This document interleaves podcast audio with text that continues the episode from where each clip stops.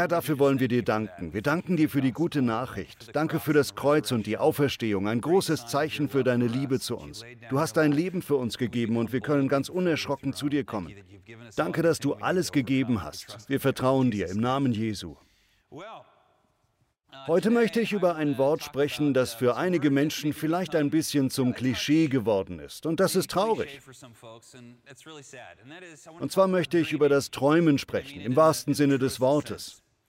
Ich bin kein Traumexperte, aber dem Psychologen Jung zufolge träumen wir ständig. Wir träumen, wenn wir wach sind und wir träumen, wenn wir schlafen. Achten Sie mal darauf. Da ist was dran. Stellen Sie sich vor, Sie sitzen an einer Bushaltestelle. Sie sind allein und haben kein Smartphone oder irgendeine andere Unterhaltung dabei. Dann fangen Sie an zu träumen. Anfangs denken Sie an Ihre Einkaufsliste, aber nach einiger Zeit malen Sie sich gedanklich andere Dinge aus. Diese Vorstellungskraft, die wir zu jeder Zeit des Tages und überall in uns tragen, ist eine Gabe Gottes. Dadurch hat Gott seine Schöpfungskraft in uns hineingelegt. Alles Gute, das es gibt, erwächst aus einer göttlichen Vorstellungskraft. Richtig? Es erwächst aus den Tagträumen von Menschen oder auch Nachtträumen. Zum Beispiel ist das Gebäude, in dem wir uns gerade befinden, die Folge davon, dass irgendjemand, eine Frau oder ein Mann in einem Café oder woanders gesessen und geträumt hat. Wahrscheinlich war es ein Pastor oder ein Ältester dieser Kirche. Jedenfalls hat irgendjemand sich gesagt, wow, wäre es nicht toll, ein neues Kirchengebäude an der Ecke von Alton und Woodbridge zu haben. Direkt dort mit viel Glas und einer hohen Decke. Dieser jemand setzte sich dann mit einem Architekten in einem Büro über einer Tasse Kaffee zusammen und bewegte die Idee vielleicht im Gebet. Er malte sich das Gebäude aus mit den Balken und der Symbolik und dem Glas. Sehen Sie alles, was existiert, von den guten Bauten und den Dingen, die wir im Leben genießen, bis hin zu den Erfindungen und Techniken und all diesen Dingen. Das alles hat in der Vorstellungskraft von jemandem begonnen. Es hat mit Träumen und Gedanken begonnen. Das gilt für wahrscheinlich jede gute Sache, die wir haben. Es gibt zwar hunderte Dinge, aus denen nichts geworden ist, aber das Träumen zu fördern, über die Möglichkeiten im eigenen Leben nachzudenken, ist so wichtig. Baue deinen Traum, dann baut dein Traum dich. Mann, das ist so wahr. Ich glaube das. Der ungekürzte Predigtitel für die heutige Predigt ist der längste Predigtitel, den ich je hatte, glaube ich, nämlich Deine Träume werden andere nerven und dich in Schwierigkeiten bringen. Na und? Wir leben in einer Welt, die von Anerkennung und Berühmtheit besessen ist.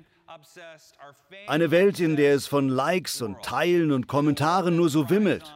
Eine Welt der Tugendsignalisierung und der Beifallssuche. Einer Welt, in der man immer genau darauf achten muss, dass man bei allem die Zustimmung der eigenen Gruppe bekommt. Wenn Sie in einer solchen Welt einen Traum von Gott bekommen, wird er einigen Leuten auf die Nerven gehen und wird sie in Schwierigkeiten bringen. Da sagen zu können, na und? Das ist solch eine Gabe. Und das ist der Rat, den Jesus uns gibt. Denken Sie daran, was er gesagt hat. Glücklich könnt ihr euch schätzen, wenn ihr verachtet, verfolgt und verleumdet werdet, weil ihr mir nachfolgt. Warum? Im Himmel werdet ihr dafür reich belohnt werden. Genauso hat man die Propheten früher auch schon verfolgt. Was sagt ihr damit? Ihr könnt nicht groß sein und erwarten, dass alle euch mögen und eure Träume gutheißen, dass sie gutheißen, wie ihr eure Zeit verbringt, dass sie eure Tagträumerei gutheißen. Ihr werdet mit Beschimpfungen überhäuft werden. Ich möchte Sie ermutigen. Haben Sie einen Traum im Herzen und werden dafür von anderen kritisiert? Na und? Es ist so viel besser, einen gottgegebenen Traum zu verfolgen, als Menschen gefallen zu wollen. Als jemand, der oft versucht hat, Menschen zu gefallen, kann ich Ihnen sagen, das ist ein Fluch. Es ist ein Fluch, davon besessen zu sein, was andere von einem halten. Denn es hält einen davon ab, zu dem zu werden, zu dem Gott einen berufen hat. Lassen Sie es los, sagen Sie einfach na und, lassen Sie es an sich abprallen. Lassen Sie das alles einfach an sich abprallen. Wir brauchen mehr Träumer wie Sie. Wir brauchen Träumer. Menschen, die nicht anders können, als sich vorzustellen, wie die Dinge sein könnten. Wiederum, wer seinen Traum baut, der wird von seinem Traum gebaut. Hannah hat einen Herzenstraum bekommen. Sie las die Bibel und bekam den Traum, was wäre, wenn Gott auch heute noch das tut, was er durch Jesus und durch die Apostel tat, was Wunder und Heilung betrifft? Was wäre, wenn er das für mich tut, wenn er das durch mich tut? Und wir erleben, wie sich dieser Traum verwirklicht. Kürzlich hatten wir an einem Freitag einen Abend der Heilung. Es kamen sechs Kirchengemeinden zusammen. Dieser Saal war voll von allen möglichen Menschen. Es war eine bunte Mischung und es war eine solche Freude, die verschiedenen Anbetungsstile mitzuerleben und so viele Menschen zu sehen, für die gebetet wurde. Und einige haben hier an dem Abend Heilung erlebt. Das ist das Ergebnis eines Traumes, den Hannah hat. Vieles von dem wird wahr. Hannah hat diese erstaunlichen Sachen getan und es gibt durch ihr Gebetsleben unglaubliche Wunder. Aber als ihr Ehemann... Ich weiß. Sehen Sie, sie ist so demütig. Sie will nicht den Ruhm einheimsen. Nein, es sind viele andere Menschen und andere Dinge, die... Es ist Hannah. Ich sage Ihnen, okay, sie besteht darauf. Es ist Gott. Es ist der Herr. Okay, das verstehen wir schon. Sie schaut mich mit so einem Blick an. Ich meine es ernst, Kumpel. Hannah sagt nicht häufig Kumpel, aber das ist einer dieser Momente. Gut, Hannah, ihre Freunde und Gott haben geträumt. Ist das bei allen angekommen? Ich will Folgendes sagen. Der Lackmustest dafür, ob man seine Sache im Leben ordentlich macht, ist einfach, seinen Ehepartner oder seine Kinder zu fragen. Das hilft. Vielleicht fühlen einige von ihnen sich dadurch beleidigt, aber zumindest auf mich trifft das zu. Zumindest auf Männer trifft das zu. Ich weiß noch, wie Bill sagte, wenn du wissen willst, ob du eine gute Ehe hast, frag deine Frau, sie wird es dir sagen. Und ich kann Ihnen als Hannahs Ehemann sagen, selbst vor ihrem Traum hätte man Hannah ein Zeugnis für ihre Moral ausgestellt, für ihre angenehme Art und Freundlichkeit, dann hätte sie durchweg eine 1 plus bekommen, wirklich. Aber mir ist auch aufgefallen, dass dieser Traum von Hannah, Wunder zu erleben, etwas anderes in ihr hervorgebracht hat. Mehr Freude, mehr persönliche Stärke, erheblich mehr Mut, andere Menschen anzusprechen, erheblich mehr Kühnheit und Bestimmtheit darüber, was sie im Leben will, aber auf respektvolle und freundliche Art. Als Hannahs Ehemann habe ich miterleben dürfen, wie dieser Traum auch Hannah verändert hat. Das trifft immer auf Träume zu, auf gute Träume, die von Gott kommen. Wer seinen Traum baut, den baut sein Traum. Denn dann hat man einen Grund, eine bessere Version von sich selbst zu werden. Wir alle wollen Nachfolger von Jesus sein. Aber wir vergessen manchmal, dass Jüngerschaft keine Vorschrift ist, du solltest ein Jünger sein, sondern eher ein guter Ratschlag. Wollen wir unsere Träume erreichen? Wollen wir ein gutes Leben führen? Dann ist Jüngerschaft die Tür, durch die wir in die Art von Leben gelangen, das wir uns schon immer erträumt haben. Obwohl es kein perfektes Leben ist, obwohl es Leid und Herausforderungen beinhaltet, bietet Gott uns durch die Jüngerschaft einen Lohn, den er das ewige Leben nennt. Ein Fehler in der Bibelauslegung ist, das ewige Leben auf den Himmel zu beschränken. Der Himmel gehört zwar dazu, aber das ewige Leben beginnt schon jetzt. Das ewige Leben ist die Qualität von Gottes Leben. Es ist nicht bloß die Lebenslänge. Gott ist ein träumender Gott und er gibt Menschen Träume. Das sieht man immer wieder in der Bibel und deshalb sprechen wir so viel davon. Es gibt Menschen in unserem Leben, die Traumzerstörer sind. Die gibt es. Es gibt sie einfach und da müssen wir lernen zu sagen, na und? Wir müssen diese Menschen zwar nicht aus unserem Leben werfen, aber wenn sie uns kritisieren, reagieren wir am besten mit einem Schulterzucken. Na und? Üben Sie das mal. Sagen Sie jetzt mal. Na und? Na und? Das ist ja wohl sowas von egal. Meine Mutter ist auch eine Träumerin. Ich erinnere mich noch an ein großes Familientreffen, wo sie über eine geniale Idee sprach. Und zwar wollte sie etwas kreieren, was sie das Eisbrechen nannte, glaube ich. Sie wollte Eiswürfel für Kinder machen, die sie aufbrechen konnten und dann befand sich darin eine freundliche Botschaft. Ich mag dich und solche Dinge. Es war eine coole Idee. Nun waren wir dort bei diesem Familientreffen. Es war ein gutes Treffen und ich hatte alle dort lieb. Aber es gab einige entfernte Verwandte meiner Großeltern, die etwas strikt und auf schlechte Weise sehr religiös waren. Eine dieser älteren Damen war ein ziemlicher Griesgram. Kann man das von einer Frau sagen? Ich weiß nicht. Sie war ein Griesgram, wenn das Wort passend ist. Und sie schaute meine Mutter auf äußerst höhnische, herablassende Art an und sagte, Linda, du bist so eine Träumerin. Es heißt, dass die eigene Mutter die erste wahre Liebe für einen Jungen ist und das war sie für mich. Ich liebte meine Mutter. Ich liebe sie natürlich immer noch. Jedenfalls erinnere ich mich, wie ich diese Dame anschaute und dachte, ich mag dich nicht. Das dachte ich, mag diese Dame überhaupt nicht. Als sei Träumen etwas Schlechtes. Zum Glück lässt sich meine Mutter nicht leicht von Traumtötern runtermachen. Sie bestimmt auch nicht, oder? Sie auch nicht. Vergessen Sie nie, dass der Traum, den Gott in Ihr Herz gelegt hat, Sie aufbauen wird. Selbst wenn aus dem Traum nichts wird und aus vielen Träumen wird nichts, gibt der Traum Ihnen einen Grund, sich selbst und Ihr Leben aufzubauen. Wir wollen das Träumen positiv nutzen. Es ist Zeit, wieder zu träumen. Lasst uns wieder träumen. Das Alte Testament ist voller Träumer. Sie träumten davon, dass Gott eine gefallene, zerrüttete, kriegsgeschundene Welt erlösen würde. Eine Welt, die von Gewalt und Bösem aller Art zerrissen war. In diese Welt wollte Gott eine Familie senden, mit der er einen Bund schloss und aus der die Bibel erwuchs und schließlich sein Sohn Jesus kam. Die Geschichte beginnt mit einem Mann namens Abraham.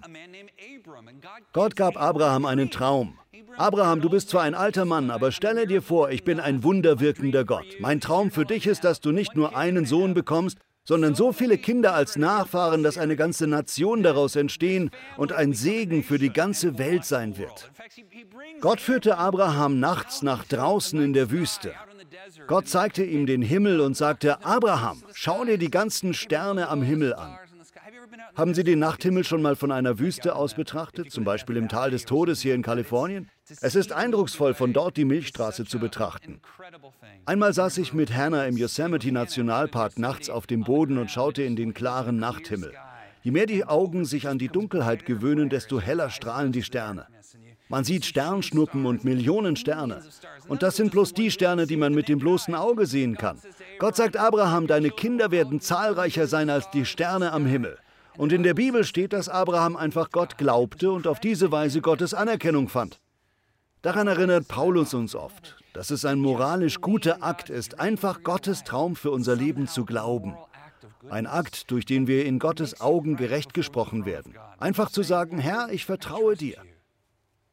Abraham war definitiv kein rundum perfekter Mensch. Im Gegenteil, er hatte viele Unvollkommenheiten, über die wir jetzt lange reden könnten. Trotzdem fand er Gottes Anerkennung, weil Gott ihm einen Traum gab und er ihn in seinem Herzen glaubte. Aus diesem Traum erwuchs dann eine ganze Familie, richtig? Dann gab Gott Abrahams Enkel Jakob einen Traum, als er vor seinem Bruder Esau floh, um sein Leben zu retten. Er träumte von Engeln, die auf einer Himmelsleiter auf und ab gingen. Ich denke dabei immer an den Song Stairway to Heaven, den einen Song, den man auf der Gitarre nicht spielen darf. Jedenfalls stiegen diese Engel auf und ab. Dadurch vermittelte Gott Jakob, obwohl äußerlich gesehen die Dinge für dich gerade ganz schlecht zu laufen scheinen, bin ich hinter den Kulissen für dich aktiv. Der Traum, den ich dir gegeben habe, wird sich erfüllen. Gib einfach nicht auf, sondern vertraue mir. Halte fest, mein Lieber. Ich bringe dich schon noch ans Ziel. Vielleicht trifft das auch heute auf Sie zu. Äußerlich gesehen läuft es vielleicht nicht gut, aber Gott ist hinter den Kulissen für Sie aktiv. Jakob bekam in den nächsten Jahren darauf zwei Frauen und zwei Nebenfrauen, also im Grunde vier Ehefrauen. Bitte regen Sie sich darüber jetzt nicht auf.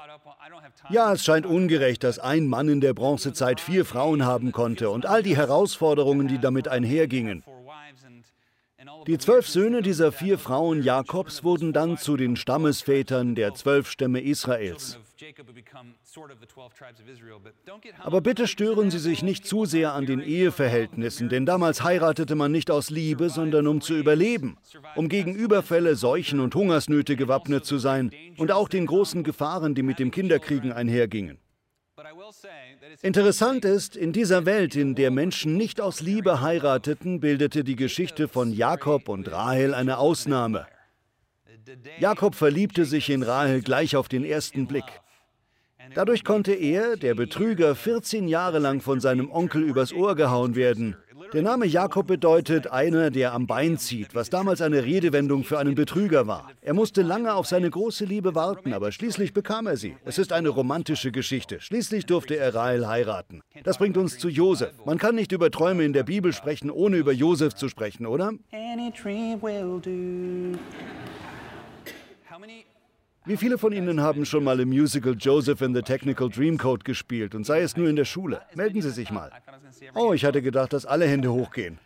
Wo war ich? Ach ja, Joseph. Joseph war der erste Sohn von Jakob und Rahel. Rahel war die Liebe seines Lebens. Er war total in sie verknallt. Erst bekam er viele Söhne mit seinen anderen Frauen, aber als Rahel dann endlich ihr erstes Kind bekam, den Eindruck habe ich, da gravierte sich dieses Kind Josef in Jakobs Herz hinein. Das wurde dann auch offensichtlich.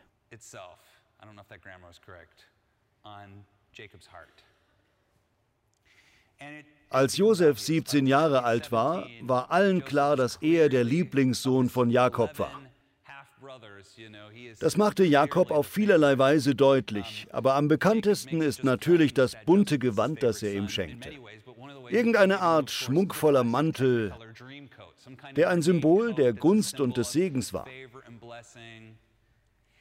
Um dem Ganzen noch die Krone aufzusetzen, war Josef auch äußerst gut aussehend. Das sagt uns die Bibel, dass er ein attraktiver junger Mann war. Wahrscheinlich hatte er einen Waschbrettbauch. So ein Bauch ist schwer zu bekommen. Was noch schlimmer ist, er war wahrscheinlich ein richtig vorbildlicher Mensch. Allgemein war er einfach ein ganz lieber Typ. Er hatte also alles, richtig? Er sah gut aus, aber er war auch echt nett und freundlich und liebevoll. Und er hatte diesen coolen Mantel, der ihn als Liebling hervorhob. Entsprechend waren seine Brüder bereits sehr neidisch und verbittert ihm gegenüber. Doch was sie schließlich komplett in den Wahnsinn trieb, war ein Traum, den Gott Josef gab. Josef hatte die dumme Idee, seinen Brüdern von diesem Traum zu erzählen. Er rief sie zusammen: Hey Brüder, kommt her, ich hatte einen Hammertraum. Der wird euch bestimmt beeindrucken. Kommt her, ich will euch von dem Traum erzählen. Das ist so toll, ihr werdet es lieben. In dem Traum sind wir alle auf dem Feld und bringen die Ernte ein. Sie kennen diese Geschichte. Jeder von uns band das Getreide in Garben zusammen und mit einem Mal richtete sich meine Garbe auf und eure verneigten sich vor meiner. Ist das nicht witzig?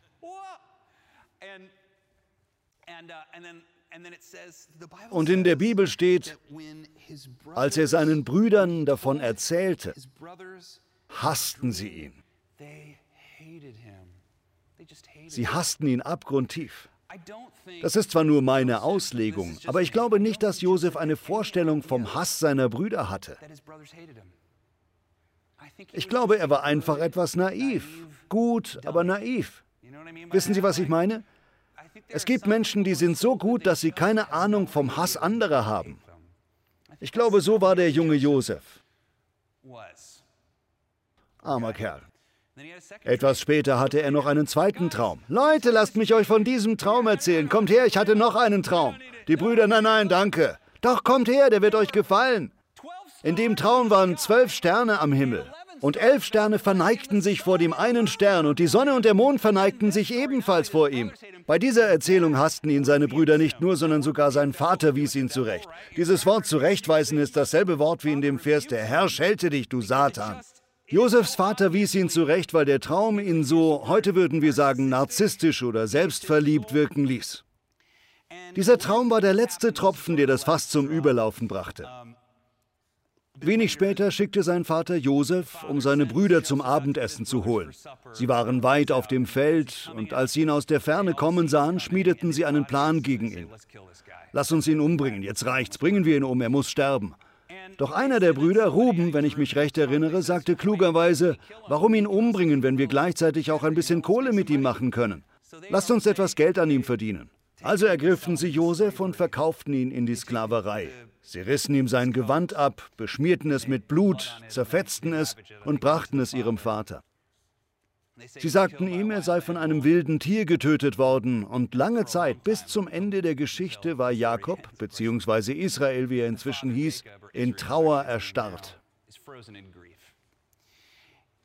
Es ist interessant, hier kurz innezuhalten. Wenn Gott einem einen Traum gibt, meint man, dass die Dinge sich nun verbessern würden. Doch sehr häufig verschlimmern sie sich erst noch, oder? Ist Ihnen das auch schon mal so ergangen? Dann möchte ich Sie ermutigen, selbst wenn Sie Kritik einstecken müssen oder die Dinge nicht so laufen, wie er erhofft, hören Sie weiter auf die leise Stimme des Heiligen Geistes. Fragen Sie Gott, bist du das? Er wird es Ihnen sagen. Er wird es Ihnen sagen. Josefs Leben wurde schwieriger. Er wurde ins Haus des Potiphar verkauft, der so etwas wie der Ministerpräsident in Ägypten war. Ägypten war damals eine große, mächtige Nation. Sofort wurde offensichtlich, dass Gottes Gunst stark auf Josef lag und er unglaublich begabt war. Also übertrug Potiphar Josef die Verantwortung über seinen Haushalt. Er war ein reicher Mann mit vielen Dienern und dergleichen, und Josef wurde der Verwalter des ganzen Hauses. In der Bibel steht sogar, dass Potiphar sich selbst um nichts mehr kümmern musste, außer um die Frage, was er essen sollte. Das ist eine entspannte Lage. Vielleicht kennen Sie den Rest der Geschichte schon. Stellen Sie sich Josef vor, ein hübscher junger Mann in seinen frühen Zwanzigern. Potiphars attraktive Frau hat ihre Augen auf ihm. Sie will mit ihm ins Bett. Sie will ihn haben. Aber Josef geht auf ihre Einladungen nicht ein. Sie unternimmt mehrere Versuche, bis sie eines Tages, als Potiphar weg ist, gerade heraus versucht, mit Josef zu schlafen. Aber Josef ist da so ein vorbildlicher junger Mann, dass er die Beine in die Hand nimmt. Es gibt da eine witzige Szene, wo er sagt, nein, das mache ich nicht und von ihr wegläuft.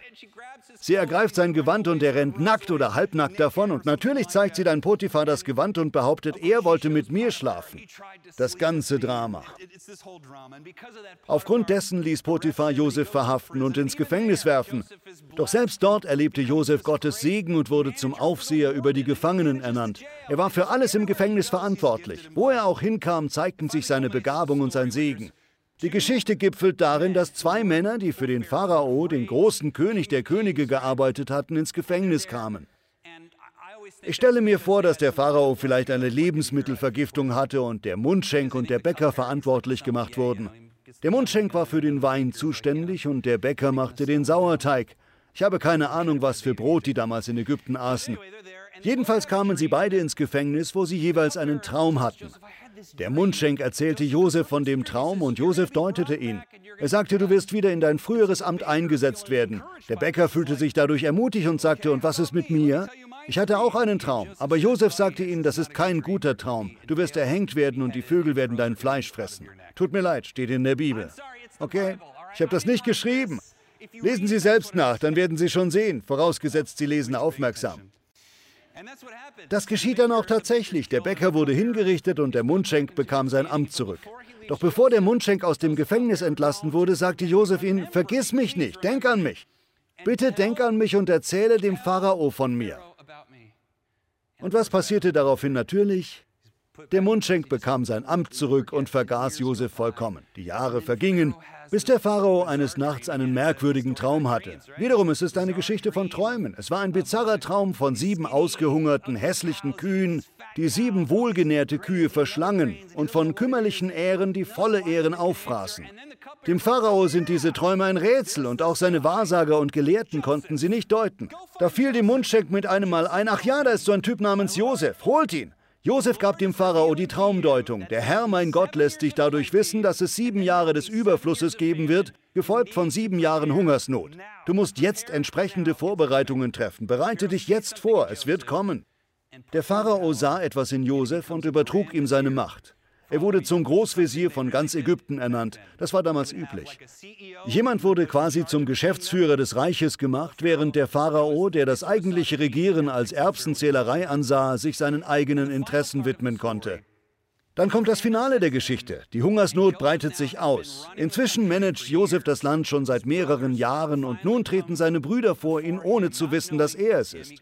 Er lebt unter einem anderen ägyptischen Namen und er fängt an zu weinen. Sie versöhnen sich miteinander nach einer langen Episode, in der Josef seine Brüder auf die Probe stellt und die für uns jetzt hier nicht von Belang ist. Ich möchte an dieser Stelle bloß hervorheben, dass jetzt Josefs Chance gekommen ist. Versetzen Sie sich in seine Lage. Nachdem er all diese Dinge durchgemacht hat, treten nun diejenigen vor ihn, die das Ganze verschuldet haben. Und er hat alle Karten in der Hand. Jetzt kann er es ihnen nach Belieben heimzahlen. Oder er kann ihnen Gutes tun. Es erstaunt mich immer wieder, wenn Leute behaupten, das Alte Testament lehre uns nicht, unsere Feinde zu lieben. Doch das tut es immer und immer wieder, so auch in dieser Geschichte. Josef bricht in Tränen aus und erweist seinen Brüdern Liebe und er lässt seinen Vater nach Ägypten bringen. Und da gibt es eine berühmte Bibelstelle. Hannah hat sie bereits vorgelesen, aber ich mache es nochmal. Josef sagte seinen Brüdern, Habt keine Angst, ihr wolltet mir Böses tun, aber Gott hat Gutes daraus entstehen lassen. So konnte erreicht werden, was jetzt geschieht. Das Leben von vielen Menschen wurde gerettet. Das ist Gottes Traum, liebe Freunde. Das ist Gottes Traum. Sehen Sie, als Josef seinen Traum von den Garben Getreide hatte, die sich vor seiner Getreidegarbe verneigen, da stellte er sich bestimmt nicht vor, Großvisier von Ägypten zu werden. Aber Gott schon. Es war Josef nicht bewusst, aber jeder Verrat, jede schlechte Sache, die er durchmachte, bildete ihn für diese Aufgabe aus, Millionen von Menschenleben zu retten. Er hatte keine Ahnung, dass der Verrat, das Leiden, der Betrug und all das ihn für diesen Augenblick vorbereiteten. Könnte es sein, dass Gott das, was Sie gerade durchmachen, benutzt, um Sie zu dem Menschen zu machen, den er sich vorstellt? Um Sie Jesus ähnlicher zu machen? Zu einem Menschen des Friedens und der Kraft? Das war bei Josef der Fall. Ich will mit Folgendem schließen. Das ist die Mishnah. Das ist die Weisheit, die wir von dieser Geschichte über Träume ziehen können. Erstens, um es nochmal zu wiederholen, Träume von Gott werden andere nerven und dich in Schwierigkeiten bringen. Können wir das alle zusammen mal sagen? Na und? Na und? Es ist so viel besser davon frei zu sein. Ja, es gibt gute, konstruktive Kritik. Aber lösen Sie sich von der Angst vor Kritik und konzentrieren Sie sich auf den Traum, den Gott Ihnen gegeben hat. Gehen Sie den nächsten richtigen Schritt und vergessen Sie den Rest, okay? Das Zweite, das wir lernen, ist, dass Gottes Träume Zeit brauchen. Gott ist kein Drive-In oder Mikrowellengott. Josefs Geschichte erstreckt sich über lange Zeit. Er wurde in die Sklaverei verkauft, als er 17 war. Und er wurde mit seinen Brüdern vereint, als er 39 war. Das ist eine lange, lange Zeit der Arbeit und des Leidens. Aber es wird alles gut. Gott wird etwas Gutes aus ihrer Geschichte machen, das wird er. Doch im jetzigen Augenblick müssen sie dem Prozess vertrauen. Sie müssen vertrauen, dass er sie dorthin bringt, wo er sie haben will. Und zu guter Letzt, Gott verwandelt eine Tragödie immer in einen Triumph. Können wir an dieser Stelle kurz innehalten und daran denken, dass selbst der Tod keinen Sieg über uns hat? Dass der Himmel real ist, dass der Tod für den Gläubigen eher wie ein Aufwachen als wie ein Einschlafen ist. Mehr noch, Gott beschränkt seine Erlösung nicht auf den Himmel. Er hat uns gelehrt, dass wir beten sollen, wie im Himmel, so hier bei uns in Irvine oder wo sie eben sind. Wie im Himmel, so bei mir in der Schule, wie im Himmel, so bei mir in der Familie. Wir dürfen glauben, Gott ist mit der Geschichte noch nicht fertig. Er verwandelt eine Tragödie immer in einen Triumph. Ist er nicht ein guter Gott? Er ist so gut. Und er wird das auch in Ihrem Leben tun, liebe Freunde. Er wird es für Sie tun. Aber manchmal müssen Sie tapfer durchhalten. Halten Sie durch. Wenn Gott Ihnen einen Traum gibt, wird der Teufel versuchen, ihn zu zerstören. Er wird es versuchen. Aber es ist alles Lug und Trug. Ein Großteil des Kampfes, den wir mit unserem Seelenfeind über unser christliches Leben austragen, findet hier drin statt. Ungefähr 10 Prozent findet da draußen statt. Die anderen 90 Prozent finden in unserem Kopf statt. Deshalb sagt Jesus, du sollst den Herrn, deinen Gott, lieben mit ganzem Herzen, ganzer Seele und dann ersetzte das Wort Kraft mit Verstand. Wir sollen den Herrn mit ganzem Herzen, ganzer Seele und ganzem Verstand lieben. Die Liebe zum Herrn findet auch im Kopf statt. Unsere Gedanken haben die Kraft, die unserem Tun vorausgeht. Also müssen wir unsere Gedanken trainieren. Wir trainieren unsere Gedanken, indem wir sagen, es ist gut mit meiner Seele. Ich diene einem Gott, der die Tragödie in einen Triumph verwandelt. Und das wird er auch in meinem Leben tun. Ihr Traum, wenn er vom Herrn kommt, wird ihr Leben schließlich segnen und sie als Person aufbauen. Also, knien Sie sich da weiter rein. Ich hoffe, dass Sie sich ermutigt fühlen und wissen, dass der Heilige Geist in Ihrem Leben jetzt gerade aktiv ist.